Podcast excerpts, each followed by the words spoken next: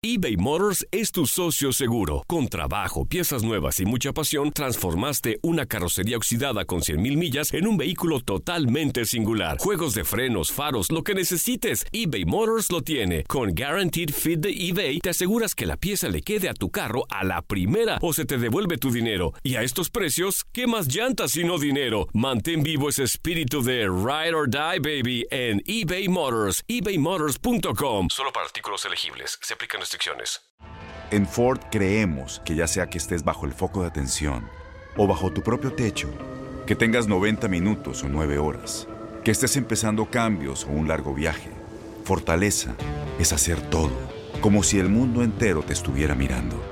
Presentamos la nueva Ford F150 2024. Fuerza así de inteligente solo puede ser F150. Construida con orgullo Ford.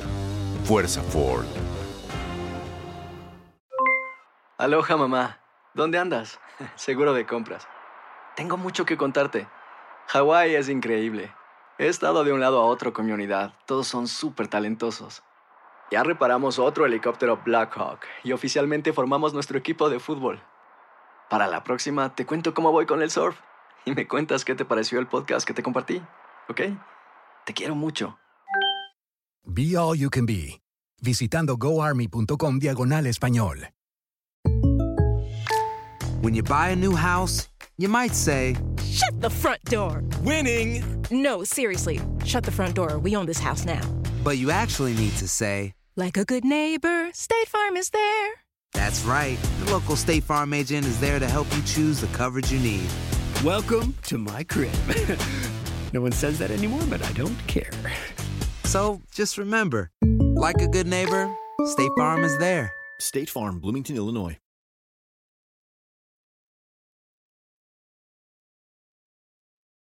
Sadio Mané. Cristiano Ronaldo. Santari. Kylian Mbappé. Irving el Chucky Lozano. De Messi. La pasión por el rodar de un balón nos lleva a España, Italia, Inglaterra y otras canchas del viejo continente. Toda la información del fútbol internacional está en Fútbol de las Estrellas.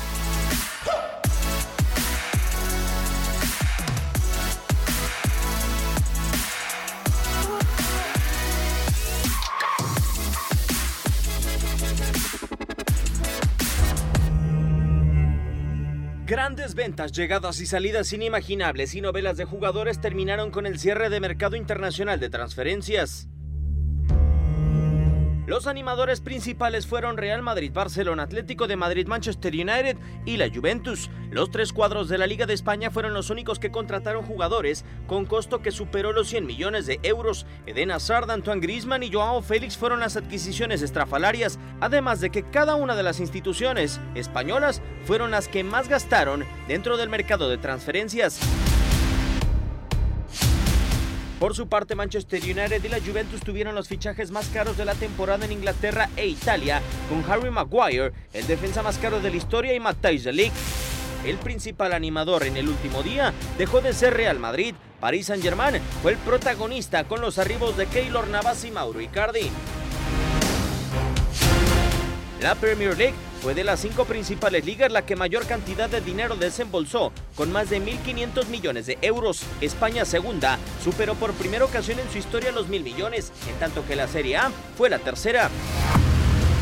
Fin a la polémica, rumores y novelas, se cerró la chequera y el mercado de fichajes.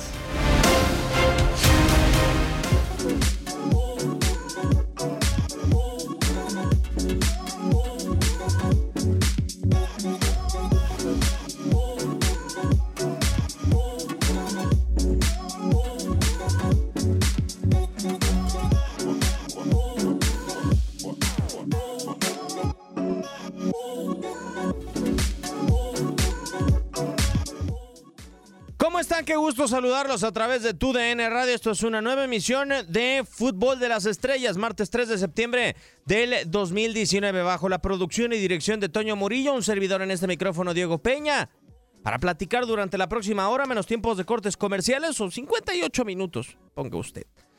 Menos tiempos de cortes comerciales del cierre de mercado de transacciones, también eh, el reconocimiento que se le entregó hoy a Cristiano Ronaldo de 10 años consecutivos siendo el mejor jugador de Portugal, el premio Quinas do Ouro y por si fuera poco, también los nominados al premio The Best por parte de la FIFA que se dieron a conocer el día de ayer.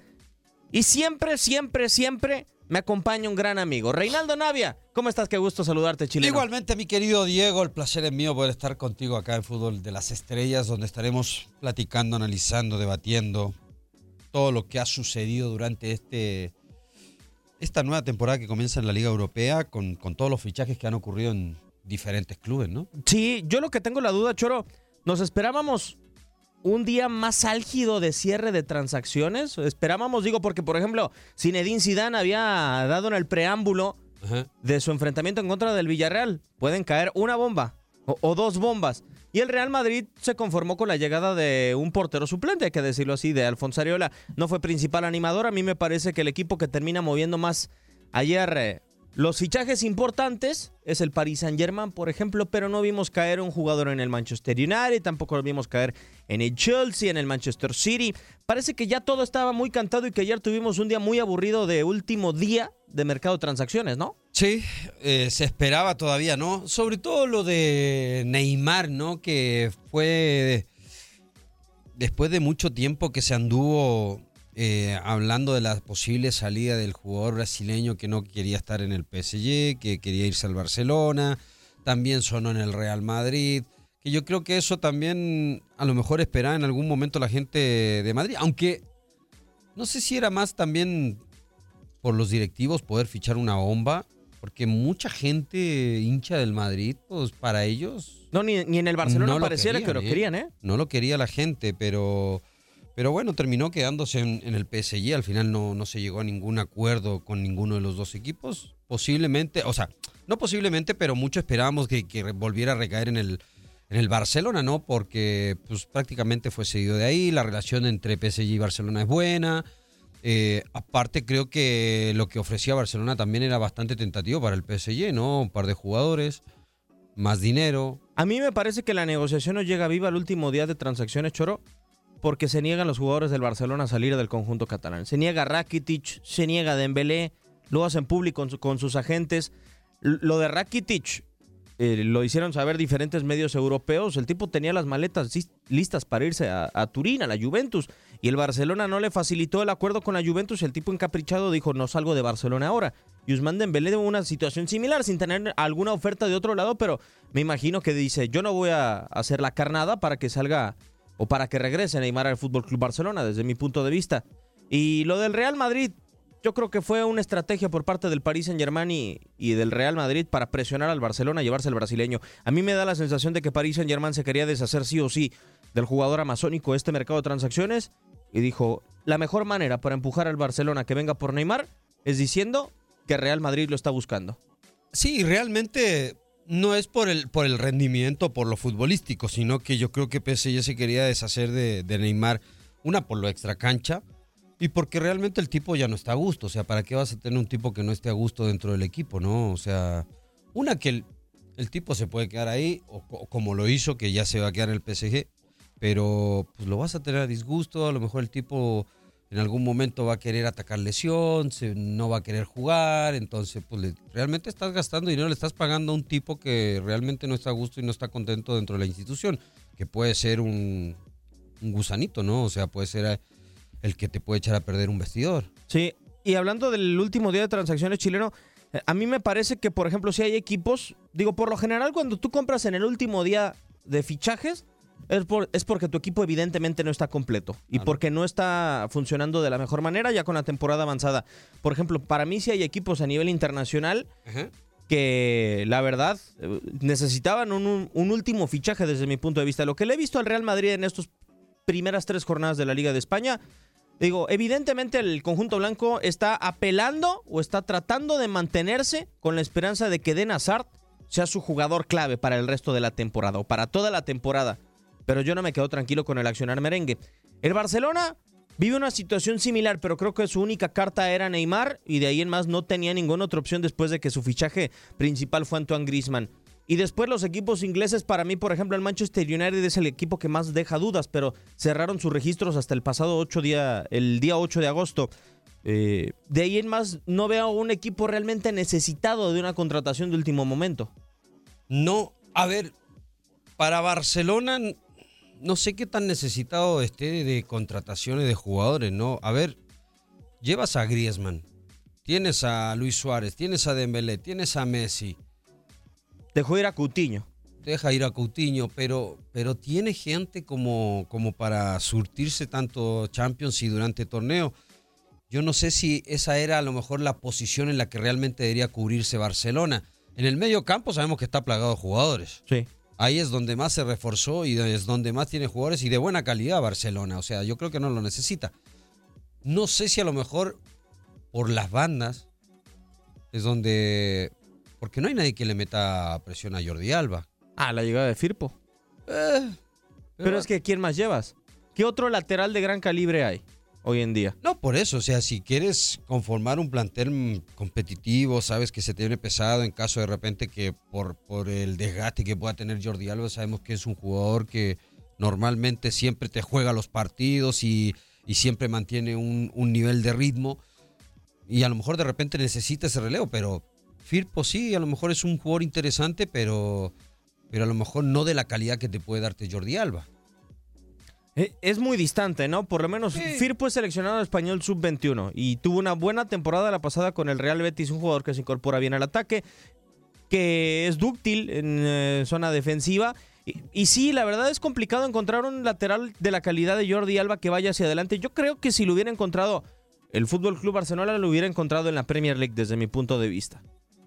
Sí, es donde hay Por ejemplo, buenos te- laterales, Te, ¿no? te voy a dar uno, un lateral izquierdo, Andy Robertson del Liverpool. El Liverpool sí, jugar bien ese. O sea, pero no lo vas a llevar para ser suplente. Ahora dime- Ni recambio de Jordi Alba. No, no, claro que no. Son tipos que vienen de ser titulares en, en equipos grandes, entonces ni modo que, que lo saques del club para traerlo a la banca al otro club. Ahora, yo creo que donde perdió fuerza fue por la banda derecha, ¿no?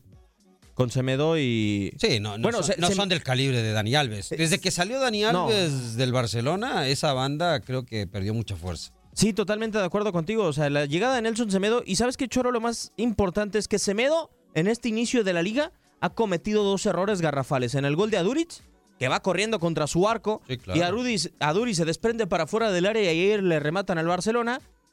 Y en el último encuentro en contra de los Asuna, el 2 a 2. En el 2 a 2 también. Sí, sí, es un jugador que, que no sé, lo ve jugar y no sé si sea para la filosofía del Barcelona, pero, pero bueno, no sé si será por su intensidad que tiene, ¿no? Su ida y vuelta. Yo creo que es un jugador cuando se proyecta no, no te genera mucho.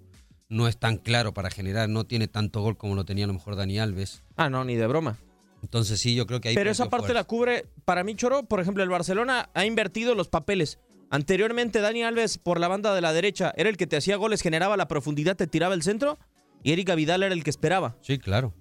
Ahora Jordi Alba del otro lado por el corredor de la izquierda es el que te tiene profundidad, pero es que Semedo no te da ni para atrás ni para adelante. Sí, y Jordi Alba de vez en cuando te hace un golcito, pero tampoco es el jugador mejor técnicamente. No. O sea, es muy claro para jugar, es un tipo que, que cuando llega siempre te da un pase con intención, un centro. Pero yo creo que a lo mejor en la parte defensiva es donde a lo mejor necesitaba reforzar un poquito a Barcelona. El caso del Madrid, pues mm, Es que el Madrid fichó mucho, pero no los ha puesto a jugar. A- a- no.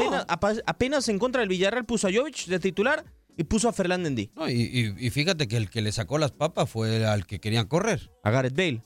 O sea, finalmente van a terminar jugando los tipos de calidad y los tipos de experiencia y tipos que, el- que realmente se ya no quería. Entonces, no sé si a lo mejor un centro delantero necesitaba, yo creo que sí el Madrid necesitaba más gente.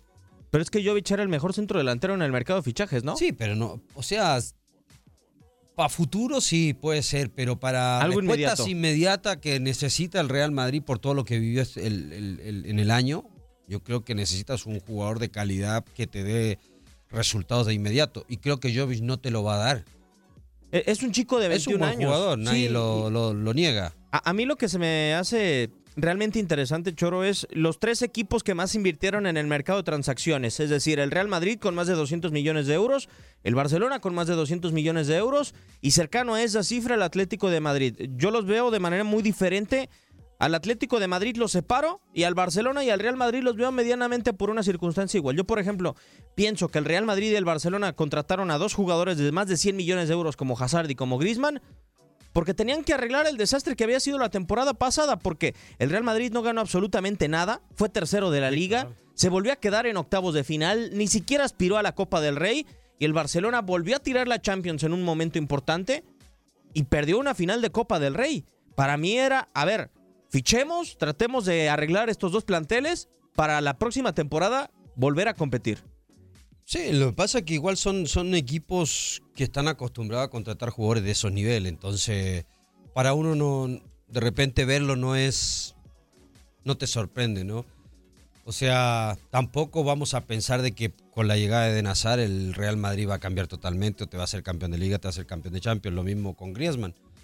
Son buenos complementos para el equipo, son buenos jugadores, jugadores que de repente en momentos difíciles te pueden sacar eh, eh, te pueden sacar los partidos, te pueden sacar en la situación mala que puedas estar. Pero no, yo, Barcelona sigue dependiendo de lo que va a hacer Messi. Sin duda. Es que no sé, bueno, eh, tiene esa fortuna, ¿no, Reinaldo? O sea, lo vemos por una parte. ¿Qué jugador está por encima de Messi hoy en día? O que compita Cristiano Ronaldo, Cristiano nada más. Ronaldo es el único. O sea, Barcelona tiene esa fortuna. Digo, porque, por ejemplo, tú te mides contra el Barcelona y no creo que ningún equipo, a excepción de la Juventus, tenga otro jugador que le pueda competir a una resolución de partido con otra individualidad como la de Messi. Sí, claro, o sea, es muy diferente cuando está Messi en el Barcelona cuando no está, o sea, como creo que los equipos le juegan diferente, ¿no? Sí. Como que son más atrevidos. Porque, ¿saben? Sí, es, es, si no, sigue siendo un buen equipo, más allá de que no esté Messi, sigue con la misma filosofía, con, con la misma táctica, con lo que tú quieras. Pero, pero sabes que Messi es el jugador diferente que en algún momento te puede hacer algo distinto a los demás que es el que te puede marcar la diferencia, es el que de repente en el momento menos esperado te puede hacer una o dos jugadas y, y te puede ganar el partido. Acá no, o sea, Barcelona sin Messi juega diferente, juega más en equipo. Y Sí. creo que los equipos a lo mejor por eso también de repente se atreven a jugarle diferente, ¿no? Ahora, hablábamos de que el Real Madrid y el Barcelona estaban obligados por la temporada que tuvieron. Y el, Real Madrid numéricamente y en cuanto a objetivos fue un desastre. El Barcelona numéricamente me parece que estuvo bien. Eh, al momento de crucial no pudo completar la obra en los diferentes torneos. Pero el Atlético de Madrid, Choro, ¿tú te imaginas que si no hubiera llegado la cláusula de rescisión por Rodri Hernández, la cláusula de, de rescisión de Lucas Hernández, la cláusula de rescisión por Antoine Griezmann, el Atlético de Madrid hubiera gastado lo que gastó? Digo, porque no es un equipo al que estamos acostumbrados a ver que Ah, no. derrochen dinero. no, no y, y este mercado de fichaje lo hizo. Eh, y en un solo jugador te gastó 126. 126 millones de euros, entonces una locura. Y un jugador eh, mirando más a futuro, ¿no? Que el tipo, quieras o no, a su corta edad, pues creo que está funcionando en el, en el Atlético. O sea, sí se nota la, la, la llegada de Joao Félix. de Joao Félix. O sea, es la diferencia cuando vienes de un equipo grande, ¿no? Sí. Era lo que te decía de Jovic, ¿no? Jovic viene de Alemania, pero de un equipo más pequeño. Llegar al Real Madrid es otra cosa. O sea, estaba en un equipo donde no tenía la obligación. Y tú sientes de que, ser por ejemplo, campeón, y tú sientes que, por ejemplo, bueno, entonces para Joao Félix la cosa sería más sencilla porque él en Portugal siempre ha estado obligado a ganar la liga. Y en el Atlético de Madrid no tienes obligación. No, eh, que últimamente sí el Atlético de Madrid se ha hecho fuerte y, y por ahí se le, se le está exigiendo un poquito por, por los planteles que ha, que ha conformado en estos últimos tiempos, ¿no? Y, cómo se le ha dado también lo de haber llegado a finales a Champions, haber estado peleando constantemente de liga, porque ellos saben de que pueden dar un poco más, que tiene de repente plantel como para estar peleando. Pero el tipo, pues se le- yo creo que el saber que viene de un equipo donde constantemente es campeón, donde es un equipo grande, donde sabe que tiene. Llega un equipo a lo mejor que no es tan protagonista, se le, se le facilita la cosa. Y es por eso que lo ves de repente hacer cosas que dices. que te termina sorprendiendo por la corta edad que tiene, ¿no? Sí, y otra de las situaciones, Choro, que obligó, me parece, a que el Atlético de Madrid fichara y contratara de esta manera, es el hecho del recambio generacional. Se te fue Godín, se te fue Lucas Hernández, se te fue eh, Juanfran, se te fue Antoine Grisman. Yo creo que sí estaba urgido o realmente obligado, mejor dicho, a cambiar. A- acá lo que sorprende es que el Atlético de Madrid pudo haberse, pudo haberse ido a la cómoda, a contratar jugadores medianamente del perfil, porque si bien Diego Godín es hoy un día un gran central, no hay que olvidar que venía, por ejemplo, del Villarreal. Sí. No era el gran central. A mí me parece que él se encumbra como uno de los mejores zagueros del mundo en el Atlético de Madrid, por No, ejemplo. Claro, sin duda. Sí. Entonces se pudo haber ido a la cómoda y ahora el Atlético de Madrid, desde mi punto de vista, sí ficha figuras. Por ejemplo, la de Héctor Herrera en Portugal, si bien a nivel mundial no era una figura, pero Portugal era un referente Héctor Herrera. Sí, claro. Álvaro Morata no deja de ser uno de los delanteros de la selección de España. Sí, y sigue haciendo goles. O sea, es un tipo que constantemente en equipo que está te, estás, te, está, te está dando goles. Lo hizo en la Juve, lo hizo en, en algún momento en el Madrid. Entonces el tipo es garantía, ¿no? De gol. Aunque erra 800 mil goles, pero, pero sí te termina haciendo goles también. Lo de Héctor Herrera, quieras o no, a lo mejor no lo hemos visto ahorita con el Madrid, ya a lo mejor es por algo técnico de, de, Simeone, ¿no? Pero, pero que el tipo le puede dar por el estilo que tiene, viene de un equipo grande, e- era referente en su equipo, capitán, no cualquiera es capitán. Creo que le puede venir bien en algún momento, yo creo, al Atlético Madrid. Yo creo que sí va a tener minuto Héctor Herrera.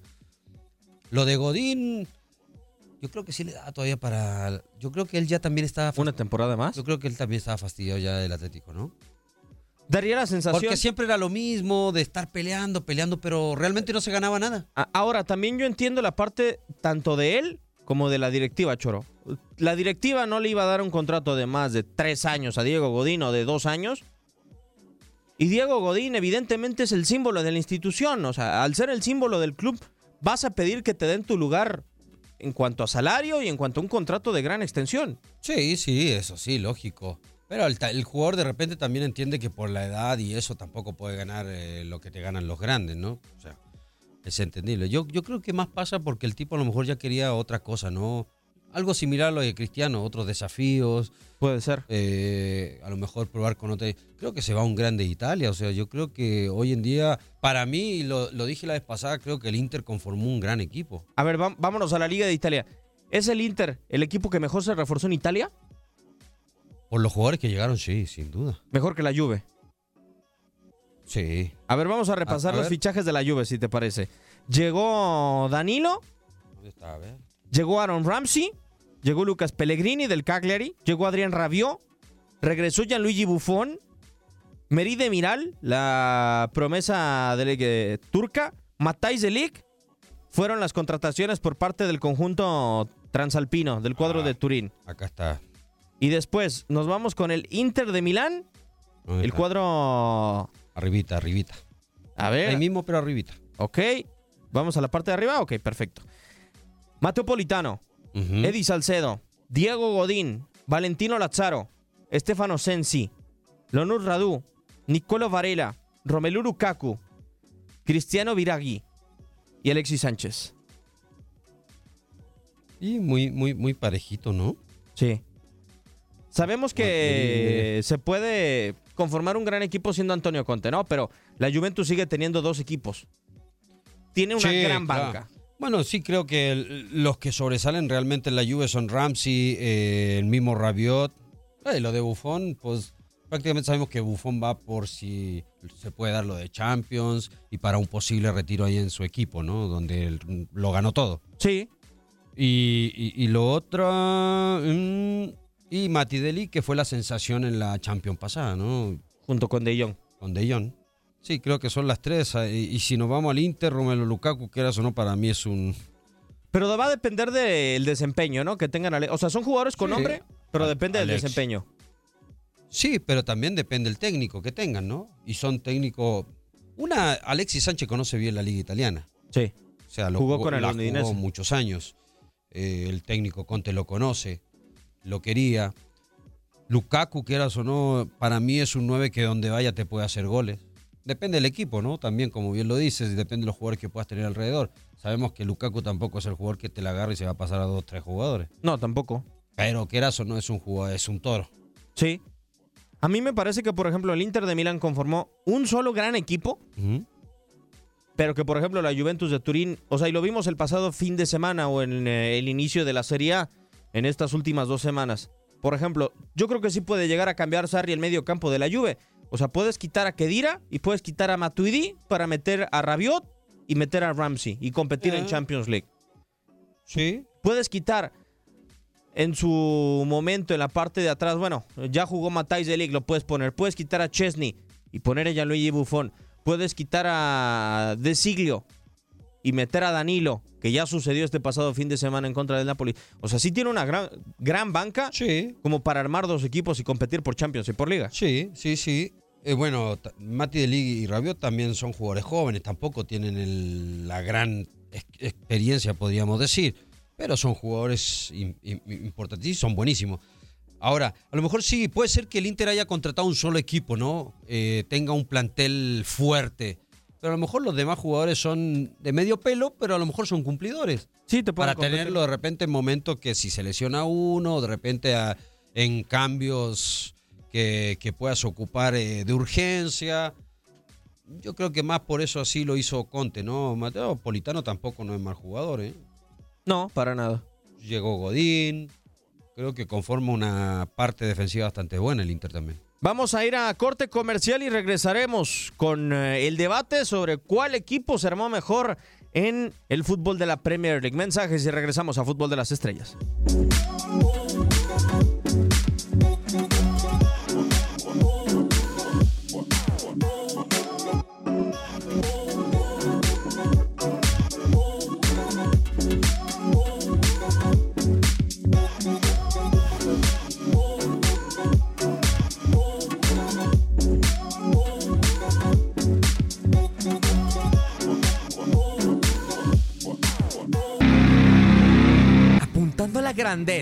Y con la Champions League como máximo anhelo, el Paris Saint-Germain ha traído como refuerzos a Keylor Navas y a Mauro Icardi. Desde la llegada de Nasser Al-Khelaifi al conjunto parisino, la UEFA Champions League ha sido el máximo anhelo del club. Y aunque grandes estrellas del mundo del fútbol han pasado por las filas del conjunto rojo y azul y han logrado un impresionante dominio en la Ligón, la orejona aún se les ha resistido. Eliminaciones como la sufrida contra el Barcelona después de obtener una ventaja de cuatro goles en el Parque de los Príncipes, o la derrota en casa frente a uno de los peores Manchester United de la historia, son heridas que aún le duelen a los jugadores, directivos y aficionados del PSG. Para evitar otra catástrofe, la directiva del club capitalino trajo a Keylor Navas y a Mauro Icardi como refuerzos de cara a la nueva temporada y al inicio de la máxima competencia de clubes de Europa. Ambos jugadores salen de sus anteriores clubes en situaciones complicadas. A pesar de ser el artífice de la hazaña en la que el Real Madrid consiguió tres orejonas consecutivas, el costarricense fue relegado al banquillo del Santiago Bernabéu en favor del nuevo portero merengue, Thibaut Courtois, por lo que Keylor decidió emigrar al Paris Saint-Germain. Por su parte, Mauro Icardi pasó de ser el capitán e ídolo del Inter de Milán a no ser considerado por Antonio Conte para formar parte de la plantilla esta temporada. Después de ser el máximo referente de los Nerazzurri en los últimos años, Icardi protagonizó una larga novela con el Inter en la que se vio involucrada su esposa Wanda Nara. Entre las complicaciones al momento de la renovación del contrato del argentino y la serie de dimes y diretes entre el club y la pareja del futbolista, la relación con la institución y aficionados se rompió, por lo que Icardi pidió su salida.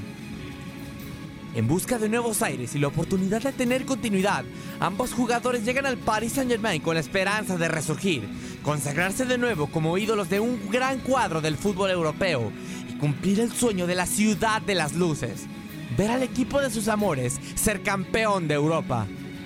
Para tu DN Radio, Max Andalón.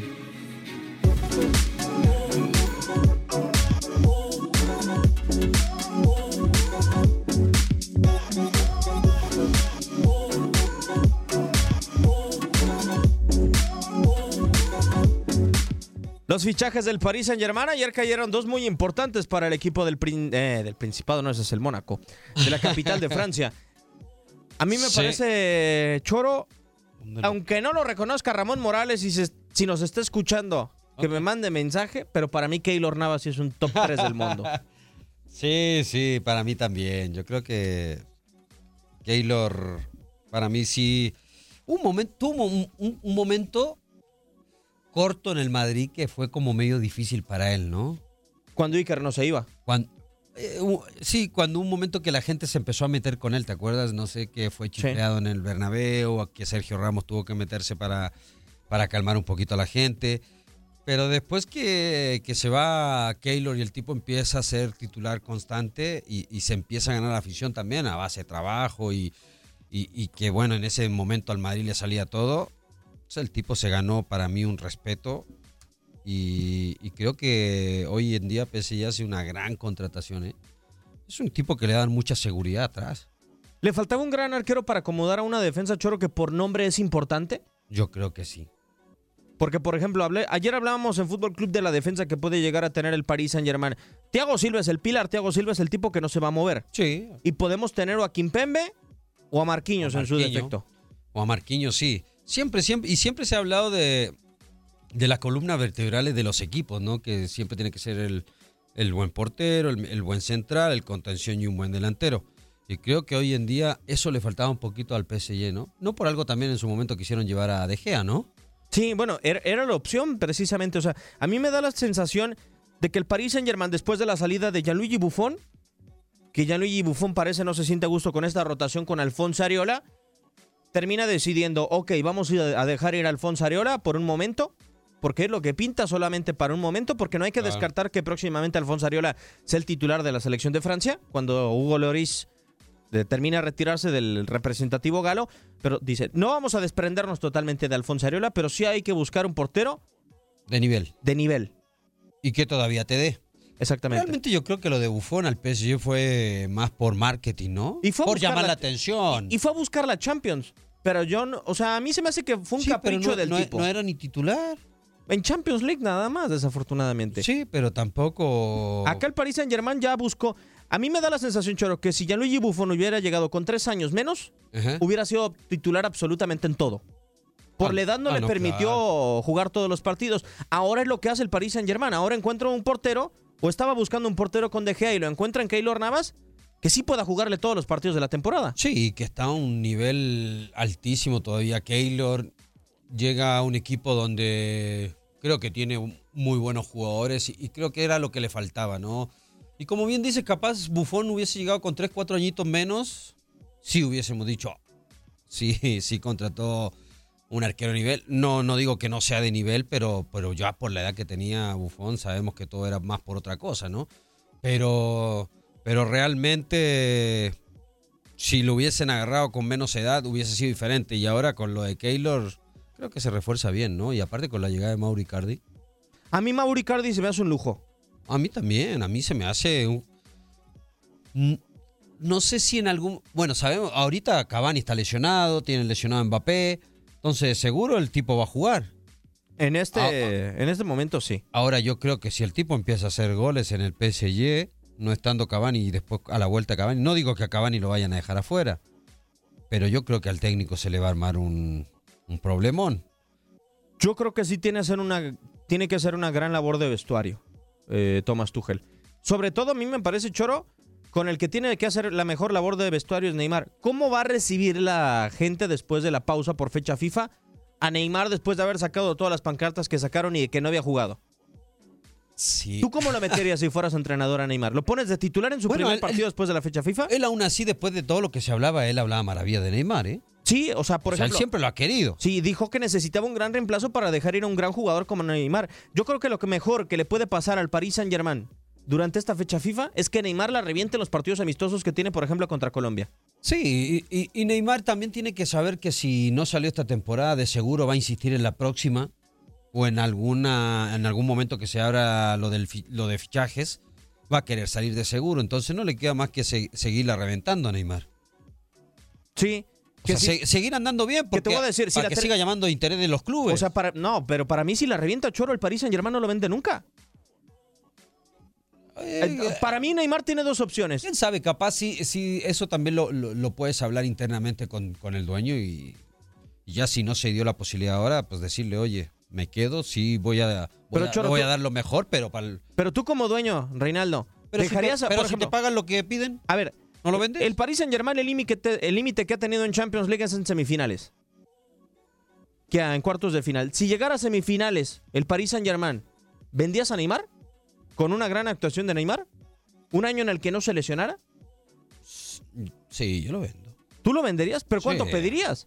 Ah, No, nadie te va a pagar. eh, A ver, el tipo costó 222 y en este, en el peor momento que tuvo Neymar, pedían al menos 170.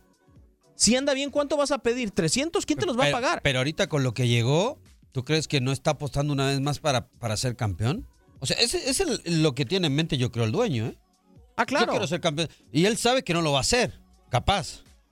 Está en uno. Está... Tiene, tiene la posibilidad como todos los equipos. Hoy el porcentaje poderosos. es menor a comparación de otras temporadas. Sí, sí, sí, pero yo creo que hay otros equipos por encima del PSG todavía. Sí, es normal. Entonces, yo no sé. ah, Está difícil, está difícil la situación, pero que Neymar tiene que jugar y tiene que dejarse de tonterías. Aparte, se viene eliminatoria, se viene lo de selección. Entonces, también tiene que mantener eh, regularidad para, para eso mismo, ¿no? Para y poder ir a selección y poder estar en gran nivel en selección también. Sí. Creo que pierde tiempo con todo esto que pasó, Neymar. Perdió tiempo de entrenar bien, de empezar el torneo. Se le fue prácticamente un mes. Sí, igual ahora, quieras o no, con, con la llegada de estos dos personajes, tanto Icardi como Keylor, quieras o no, hacen un poquito más fuerte el equipo, ¿no? Daría Igual el- tú como jugador dirías, bueno, pues por lo Va menos con nos seriedad. vemos un poquito más fuerte, ¿no? Ok. Ahora, Choro, vámonos a la liga inglesa. ¿Te gustó cómo se reforzaron los equipos importantes de Inglaterra? Es decir, el Manchester City tuvo pocas contrataciones realmente. El que sí desembolsó y el que abrió la chequera fue el Tottenham Hotspur, que tuvo su fichaje más caro en la historia, que fue Tangay en Dombelé. A ver, Pero sí espérate, espérate que me pusieron aquí todo desordenado en vez de por liga. Oh, no seas así. a ver, hablemos, por ejemplo, de Del el City. Tottenham, del City. A ver, tengo al City aquí a mano. Ok, llegó Joao Cancelo, Joao. que fue dentro de, el dentro de los fichajes, a mí me parece la principal carta de Pep Guardiola. Pero nómbralos a todos, pues, altas. Espérame, estoy tratando de encontrar otra vez al... Zach Steffen del Columbus Crew. Sí, ya tenía rato en el... Mira. Angeliño del PSV. Ok, esa es una contratación si se le lesiona Alexander Sinchenko, que es el titular hasta ahora, y si no regresa a tiempo Benjamin Mendy, entonces tenemos a Angeliño, al español. Rodri, Joao Cancelo, Scott Carson del Derby County. La más importante para mí es Rodri. Es al momento el y- único que está jugando de titular. Sí, y Joao Cancelo porque viene de la Juve. Sí, y porque es un gran lateral. Sí, es un buen lateral que creo que sí le puede competir a, a Walker. Sí, de acuerdo. Ahora nos vamos a Liverpool, el conjunto campeón de Europa, Espérame, espérame, déjame lo encuentro. que solamente fichó a dos promesas, a dos juveniles, el equipo de Jürgen Klopp. Harvey Elliott, un chico de 16 años, extremo. Sepp Van de Berg, un defensa central de 17 años o 19 años. Y Adrián San Miguel, el cancerbero. Raro, ¿no? Que el campeón de Europa se refuerce solamente así. Sí, y, al City también, o sea, al City para lo que... Al City revelan que le Pero- cortaron el presupuesto a Guardiola, ¿eh? por que lo, lo frenaron. por lo que apuesta el City. Pero, pero Guardiola tampoco nunca ha sido de contratar grandes figuras que tema a que le echen a perder el vestuario. No que le echen a perder el vestuario, Choro, pero por ejemplo, a ver lo que venía gastando el City por Riyad Mahrez. No pagó cualquier cosa. Sí, pero tampoco era el mejor jugador. No, pero sí desembolsa una gran cantidad de dinero. Sí, porque hoy en día todos los jugadores están sobrevalorados, la- es la verdad. Cualquier jugador hoy en día te cuesta arriba de 50 millones de euros. A ver, yo tengo la duda. Si Pep, si Pep Guardiola va por un jugador y el Manchester City va por un jugador, es como si fuera el Real Madrid y le pides un equivalente. O sea, ¿tú crees que le suban el precio a un jugador si el Manchester City con Pep va y lo busca el jugador? Bueno. ¿O es como si fuera y te buscara cualquier equipo? Puede ser que sí. Yo creo que depende mucho el, el equipo que vaya por el jugador, ¿no? Y de lo que pueda desembolsar. Ok, y acá hay un jeque atrás. Y, y sí, pero fíjate que siempre el, el City conforma equipos Parejos. parejos. O sea, que te- tener un plantel competitivo, no con grandes figuras. No, y además, Choro, a mí me da la impresión de que el City sigue siendo candidato a pesar de no haber fichado grandes cosas. O sea, sigue siendo candidato, uno, por los jugadores de gran técnica que tienen, tiene a... Y que encajen en el fútbol, eso, De ¿no? acuerdo, y tiene una gran propuesta de Pep Guardiola y sigue teniendo un entrenador que parece que está hecho para esa competición a pesar de que no le ha ido bien recientemente. Después nos vamos con el Tottenham que fue finalista la temporada pasada, Jay Clark, que lo terminó votando después Mauricio Pochettino, Tangay en Dombelé, Kionetet del Notts County, Giovanni Lo Celso y Ryan Sessegnon, que todavía no ha tenido actividad porque Daniel Rose sigue jugando como titular con el equipo de Mauricio Pochettino. Pero Giovanni Lo Celso para mí debería de ser titular, Choro. Es una gran contratación. Y Tangay en Dombelé, desde mi punto de vista, también es una buena contratación. Sí, sí. Ay, a mí Lo Celso no me convence mucho, ¿eh? Tampoco creas que, que me llama. Yo creo que más porque Pochettino, el ser eh, de tu mismo país, lo conoces. Eh, pero tampoco en los equipos que. Tampoco en el Betty fue. marcó mucha diferencia. En su momento en el PSG tuvo. Era banca, jugaba. Ah, bueno, pero en el PSG sí son la mayoría. Por ejemplo, ¿cuántos jugadores no hemos visto así? Leandro Paredes la temporada pasada ni siquiera era titular, titular, indiscutible. Hay que ver, ojalá que encaje en este equipo. La ventaja que la mayoría, tanto Tottenham, Liverpool, eh, City, son equipos con jugadores jóvenes, ¿no? Sí. Entonces, yo creo que puede a lo mejor encajar. Aunque, ojo, que la liga inglesa es mucho más rápida que la liga española, ¿eh? Es otra intensidad, creo yo. ¿Y tú crees que se tiene que adaptar Giovanni Lo Celso, por ejemplo? Claro. Ahora Tiene lo- un fútbol muy pausado, él. Sí. Más lento. Sí, y le falta, no sé si coincidas conmigo, Choro, pero otro centro delantero en el plantel. Se le fue Llorente y se fue al Napoli libre. Uh, sí, se fue a Nápoles. Gran contratación esa, ¿eh? También. Ojo con Llorente en Italia de nuevo. Sí, y, y tiene a Harry Kane nomás, el único, ¿no? Es el único centro Ya es el delantero. único que puedes usar en esa posición. Puedes usar al, al coreano Son, pero tampoco es un centro delantero, el mismo de Lealí. A menos de que tengas a alguien abajo que a lo mejor viene fuerte, ¿no? Debería, pero no lo ha mostrado hasta el momento. No, O sea, lo más cercano a una posición de Harry Kane es o Lucas Moura o, Hughes, o Son Hyun-min. Y, sí. Bueno, pues es el resumen del mercado de fichajes y vamos ahora con las nominaciones a los jugadores de The Best, ya prácticamente sobre la recta final de esta emisión de Fútbol de Estrellas.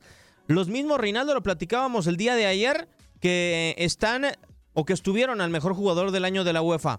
Cristiano Ronaldo, Lionel Messi y Virgil van Dijk. A mí me da la sensación de que en los últimos años, o siempre, se ha buscado un acompañante. Ahora me sorprende que el acompañante sea defensa. Ha habido acompañantes de todos los colores y sabores, ¿no? Ha estado Neymar, ha estado eh, Luka Modric, ha estado Virgil van Dijk, ahora en esta ocasión ha estado Antoine Griezmann, ha estado Francia- Frank Ribery, ha estado Arjen Robin, han, han estado varios jugadores. ¿Se te hace el candidato junto con Luka Modric más fuerte que ha tenido este duopolio con Cristiano Ronaldo y con Messi? ¿Y ¿Por qué ahora se la dan a Bandai? A ver, en algún momento también otro jugador pudo haberse la llevado, ¿no? En esa tercia. En su momento, cuando Ribery. estaba Ribery. Para mí el único, los dos indiscutibles. Antes era el balón de oro. que él quedó FIFA. muy molesto. Sí, bueno, es que Porque él dice, yo sea, gané, yo gané todo. Si ganas Copas, si ganas Liga y si ganas Champions, ¿cómo no vas a estar molesto? Es lo que te digo, o sea, ¿por qué en ese momento que el tipo lo ganó todo y acá, pues prácticamente Bandai nomás ganó la Champions? Sí. La- o sea, tuvo una muy buena Premier League, pero en la Champions fue determinante. Solamente en la Champions, aunque también en la Nations League tuvo un buen Ah, sí, desempeño sí, con Holanda. Yo no digo que jugó mal, que no tuvo un mal un buen desempeño, pero en, en su momento Ribery, aparte de haber ganado todo, también tuvo un desempeño espectacular. Pero no fue determinante para mí, Frank. Ah, pero ya Para mí fue más de goles. determinante ese año Arjen Robben. Pero hizo un montón de goles también el Valle. Lo que pasa que, bueno, yo creo que más lo hicieron para cambiarle y, y- y que no siempre estuviera, porque yo creo que ya también empezaron a sentir la crítica, la FIFA, que, ah, porque siempre Messi, siempre Cristiano. Y también se iba a ver ya como muy aburridona, ¿no? Pero a ver, Choro, no nos da la indicación. ¿Por qué es raro que se lo den a un defensa central? Bueno, pero es que eso te habla, Reinaldo, para mí, que no hay un relevo para un gran jugador a nivel internacional. O sea, hoy tenemos a Messi y a Cristiano. Y ha ido variando el tercer lugar. Por ejemplo, ese lugar para mí desde hace tres años, cuatro años debería de ser para Neymar siempre. O sea, si Neymar pintara para ser el mejor jugador o el mejor relevo a nivel internacional, o Eden Hazard, que por ejemplo llega al Real Madrid, esos tipos Pero- deberían de haber ya estado. Sí, pero ¿qué tiene que marcar tanto la diferencia como para que te puedan dar un premio? A ver, porque en su momento también cuando, no sé, la, la generación del Barcelona, que los Iniesta, los Xavi, que también lo ganaban todo. Sí. Entonces, Bueno, ahí era diferente, Messi era el que hacía los goles. Iniesta para mí era el inteligente y el que movía los hilos era Xavi pero Hernández. eran jugadores, eh, o sea, que fueron fundamentales en, en- en los campeonatos que ganó Barcelona. Sí. Pero por eso, entonces, ¿por qué tú ¿por qué eliges al jugador? ahora podríamos haber dicho lo mismo, ¿no? Pues quieras o no, Messi ganó la, el- la liga y, ganó, y hizo como cincuenta y tantos goles. Sí, fue bota de oro. Entonces, ¿y por qué no se lo diste a Messi de nuevo? Porque en la Copa América no pudo competir, Choro. Bueno, eh, a nivel europeo, para mí es mejor la temporada de Van Dijk que la de Leonel Messi. Sobre todo porque Leonel Messi no fue determinante en los momentos más importantes. A ver, no hizo gol en Liverpool. Si hace un gol en un partido. Ah, pero entonces vamos a ponernos a sacar partido por partido también en algún momento. Bueno, eh, Choro, es que ¿por qué le das el premio a un jugador? O sea, por los momentos más importantes. No se lo das. Pero bueno. No que, Porque ver, también. eh, eh, que sea el jugador del año no quiere decir que se lo vamos a dar por todo el año. Yo creo que un jugador se lo das en un partido, en una remontada, por ejemplo, importante. Y en esa remontada de Liverpool, el Liverpool no recibe gol. Es un factor que sí beneficia a Van Dijk. Ah, no. Si claro. Messi hubiera hecho un gol que ponga el Barcelona en semifinales y después el Barcelona se termina coronando, independientemente de si hace o no gol en la final, se lo daríamos cantado a Messi. Ah, Yo digo que nomás buscaron algo, siempre buscan algo nomás para no, no habérselo dado a uno a otro, tanto a Cristiano al mismo Messi, ¿no? Porque si nos ponemos a buscar, como dices, partido por partido, me imagino que Dijk también en varios partidos tuvo errores. Ah, claro. Y jugó mal. Sí, pero no es los más importantes. Ah, no, pero en, en esos partidos importantes también hubieron compañeros que fueron más determinantes que él. Yo creo que fue el más O el constante. mismo Sabio Mané, el mismo Firmino en algún momento que con sus goles ganaban los partidos importantes. Sí. Pudo el ser. mismo Mohamed Salah, que se habló tanto del Yo creo momento en algún muy momento de Salah. Salah. Si hubiera, si no estuviera Van Dijk, yo se lo daba a Mané. Sí, no, ese juega bien. Ese marcó mucho la diferencia. Esta en- temporada sí. Si la, si la temporada pasada lo había hecho o la antepasada lo había hecho Salah, yo creo que la temporada toda, la de Liverpool, la pasada fue Y de fíjate Sadio que a Mané. mí me sorprendió que no lo haya querido un equipo más grande que Liverpool. Es que cuánto vas a tener que pagar por Sadio Mané. Además, digo, yo creo que todos se han de ver reflejado en la experiencia que tuvo, por ejemplo, el Bayern de Múnich. Contrataste jugadores de Jürgen Klopp y el único que le rindió fue Lewandowski. Sí, sí. Eso sí. Pero bueno, hay, hay que ver, ¿no? A ver eh, este, este otro premio a quién se lo van a dar. Y de Yo- entrenadores, Yo no sé si vaya a repetir Van Dijk. ¿lo dudas? A pesar de que el año pasado se lo dieron a Modric, yo no creo. Yo creo que lo va a ganar Van Dijk. Y la otra, mejor entrenador del año están Guardiola, Klopp y Pochettino. Se lo doy a Klopp. ¿A Por- Klopp? Por haber ganado la Champions. Yo se lo diría a Pochettino. ¿Por qué? ¿No ganó nada? No, pero no fichó nada y lo llevó a un equipo a una instancia en donde nadie lo esperábamos ver, Choro. Ah, pero pues, es eso de porque no fichó nada, pues es su obligación de tratar de hacerlo mejor con, con el equipo que tiene, ¿no? Es lo que te exige la institución. Sí, pero si uno valora, a ver, por ejemplo, Pep Guardiola es el que más recursos tuvo, ¿no? De esos tres entrenadores. Sí, pero hay que echar a andar a, a- a esas grandes figuritas o, o lo que invertiste en cierto jugador hay que saberlo echar a andar. O hacerlo funcionar o que te rindan. No es fácil. Ahora, Klopp ya lo venía haciendo desde temporadas anteriores. Ahora la final es que supo jugar la final, pero lo de Pochettino fue totalmente nuevo. Sí, pero fíjate que también Klopp desde que llegó a Liverpool, Liverpool volvió a revivir, ¿eh? Sí. Y no había poder. Ah, Estaba, pero hundido. ¿De cuándo que no aparecía en cosas importantes a nivel europeo Liverpool? Yo creo que desde el 2007 De la que hasta el tuvo Luis Suárez. 2016. Pues Sí, o sea, bueno, eh, mucha gente no se acordará, pero por el Liverpool en su peor momento pasó Raheem Sterling. Raheem Sterling fue canterano de Liverpool. Sí. Pero, pero desde que llegó Klopp, Liverpool es otra cosa. Totalmente. Entonces tú se lo darías a Klopp. Yo sí. Lo va a ganar, pero yo se lo hubiera dado a Mauricio Pochettino. Bajo la producción y controles operativos de Toño Murillo, Reinaldo Marcelino Navia Choro, muchísimas gracias. un gusto, compañero, y bendiciones. Un servidor Diego Peña le da las gracias. Más adelante los esperamos en Fútbol Club, pero antes quédese con toda la programación de Tu DN Radio.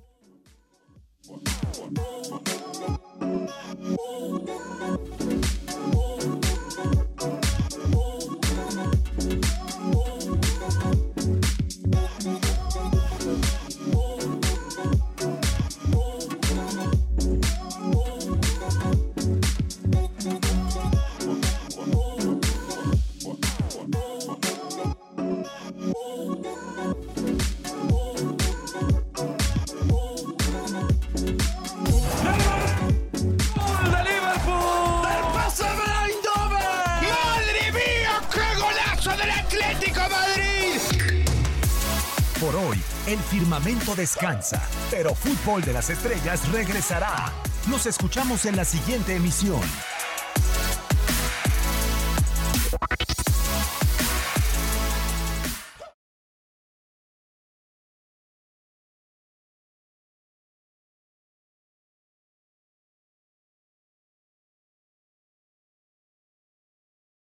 Boost Mobile tiene una gran oferta para que aproveches tu reembolso de impuestos al máximo y te mantengas conectado. Al cambiarte a Boost, recibe un 50% de descuento en tu primer mes de datos ilimitados. O, con un plan ilimitado de 40 dólares, llévate un Samsung Galaxy A15 5G por $39.99. Obtén los mejores teléfonos en las redes 5G más grandes del país. Con Boost Mobile, cambiarse es fácil. Solo visita boostmobile.com. Boost Mobile, sin miedo al éxito. Para clientes nuevos y solamente en línea, requiere AroPay. 50% de descuento en el primer mes requiere un plan de 25 dólares al mes. Aplican otras restricciones. Visita para detalles. Este abril te invitamos a nuestra feria virtual Univisión Contigo rumbo a la universidad. Conéctate virtualmente con representantes de colegios y universidades en la costa este, desde Nueva York a Florida. Aprende sobre ayuda financiera, becas y otros recursos para continuar tu educación. Regístrate para asistir y para la oportunidad de ganar una tableta. Te esperamos en Univisión Contigo rumbo a la universidad del 3 al 9 de abril. Regístrate ya en univision.com diagonal universidad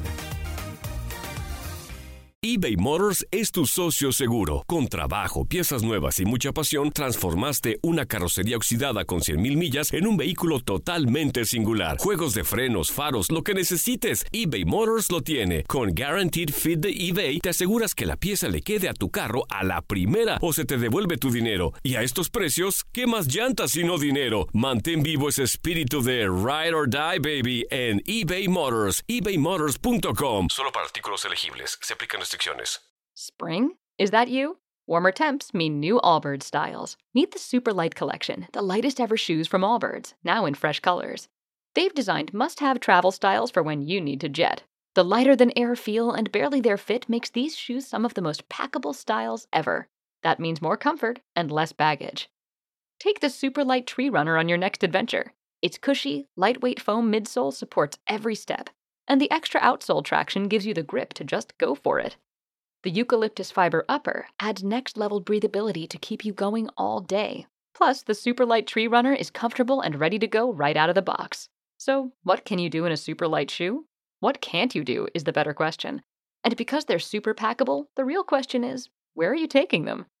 Experience how Allbirds redefines comfort. Visit allbirds.com and use code SUPER24 for a free pair of socks with a purchase of $48 or more. That's A L L B I R D S dot com, code SUPER24.